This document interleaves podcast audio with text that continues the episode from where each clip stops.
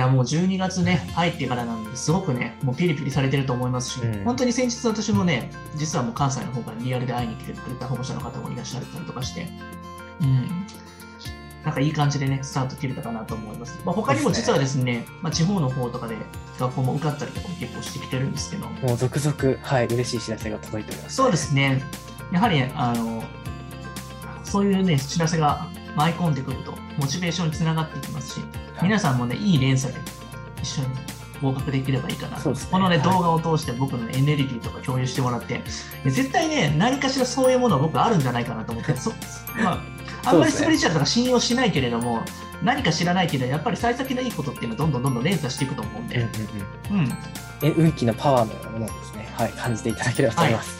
じゃあ次ですね、冬休みからの取り組みということで、まあ、あのこちらの方はですね、まあ、算数と国語の弱点強化克服と、理科または社会を入れた知識の補強、過去取りこ取りこぼし撲滅を継続的にやろうと思っておりますと。まあ、先生の方で、ここは、ここは絶対いるべきであれば教えてください。まあ、国語は以前に比べ頑張る機会になっているので、まあ、頑張ればですね、2月1日、午後も2月1日、頑張る結果が見えると思っていますというコメントをいただいてるんですけれども。まあここに関しては、はい。まあ、さっきの話からいこうか、理科社会のところであそうですね。はい。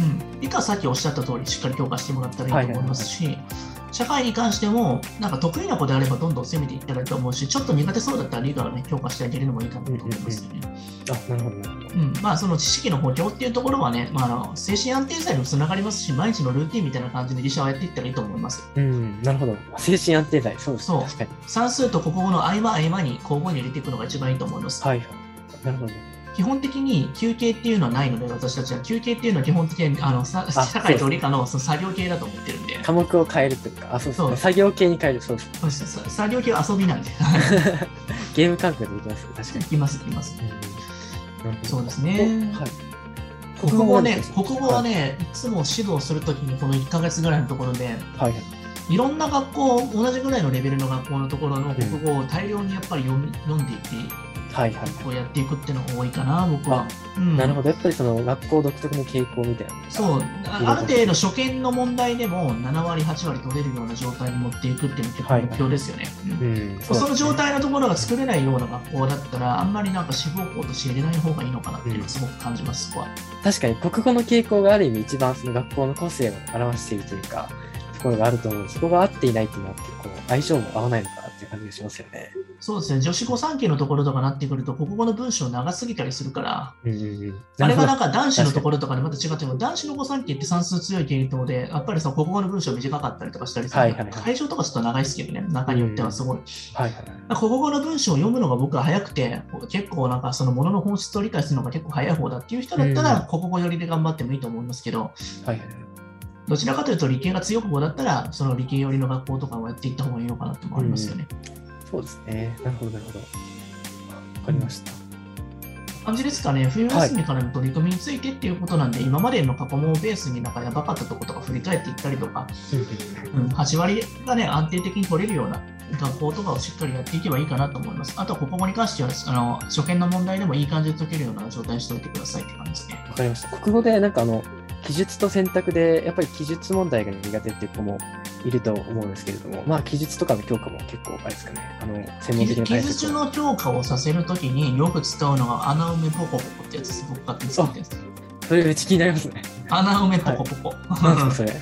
これやりましょうって言って。例えば、全部のあ記述って言っても、あれも大きな穴埋めなんですよ。結局は確かに、そうですね。空は白が最大化されてるだけなんです。い、なるほど。そう。っていうことは、キーワードを選ぶことだったらみんなできるんですよ。はいはいはい。っていうことは確か助、助詞のつなぎ方がわからないから記述は書けないでしょ。にあ、そうですね。確かに。うん、誰に何をどうしたのかってはいいうそのつながりを理解してないから書けないんだから。誰が誰にどうしたのかってそのところの名詞のところだけは最初省いてあげるんですよ。ちゃんとそこテンプレートあるし、作って用意してあそう、回答の中から、回答の中で、その別の用紙のところに、ここの回答のところ抜いたところを、最初は穴の数を少なくしてあげた状態でやってあるんですよ。それが慣れてきたら、こういったところにキーワードを抜き出すんだね。だんだんだんだん自分の中で知見ができてくるわけじゃないです確か。かに確かに。そうしたときに穴をどんどん増やしていってあげて、自分で作れるようになっていけば、大体記述書けるようになりますね。あ、それめっちゃいい方法ですね。なるほど。あ、すごいですね。穴埋めポコポコ。これは本当に革命的な。方法なんじゃないかなと思います。あの、確かに実際僕自身もそうやってなんか伸ばした記憶がありますね。穴埋めポコポコ使ってるでしょ。そうですね。はい。うん無意識に使ってますね。じゃあ今日のキーワード、穴埋めポコポコしていきましょうか。そうですね。はいいや、記述本当苦手な子多いと思うので、あと、やっぱりぎ自由記述問題とかで200字で考えを述べよみたいな、うんそういったやつを書かされる学校もあると思うので、うんそういったところもやっぱり穴埋めとかテンプ自由っレートて言葉マジ怖いからね、自由じゃないから、本当は。あ、なるほど。もう要求してるものが相当あるんですね、型が。いや、世の中もさ、自由に生きたいとか言ってるけど、ちゃんとした型に入ってるからの自由でしょ、これって。なるほど。確かに。うんそうですね。その塾その学校が与えてるその自由ってその本文の中の話しか自由ないじゃんと思いながら、確かに。自由っていう言葉ね、みんなね、引っかかっちゃダメですよ。うん。めっちゃめちゃ型にはまってますからね。あ、なるほど。まあでも逆にあれですよね。型にはまってる方が、その中で個性を発揮しやすいところもありますもんね。うん。うん。だし、そのあの型から外れなければ何してもいいってところまであったりもするから、その型のね、ところばっかり押さえていけば、あ、ここの学校はこういう型を入れていけば、ちゃんと点数取れるんだなっていうところで、確かに確かに。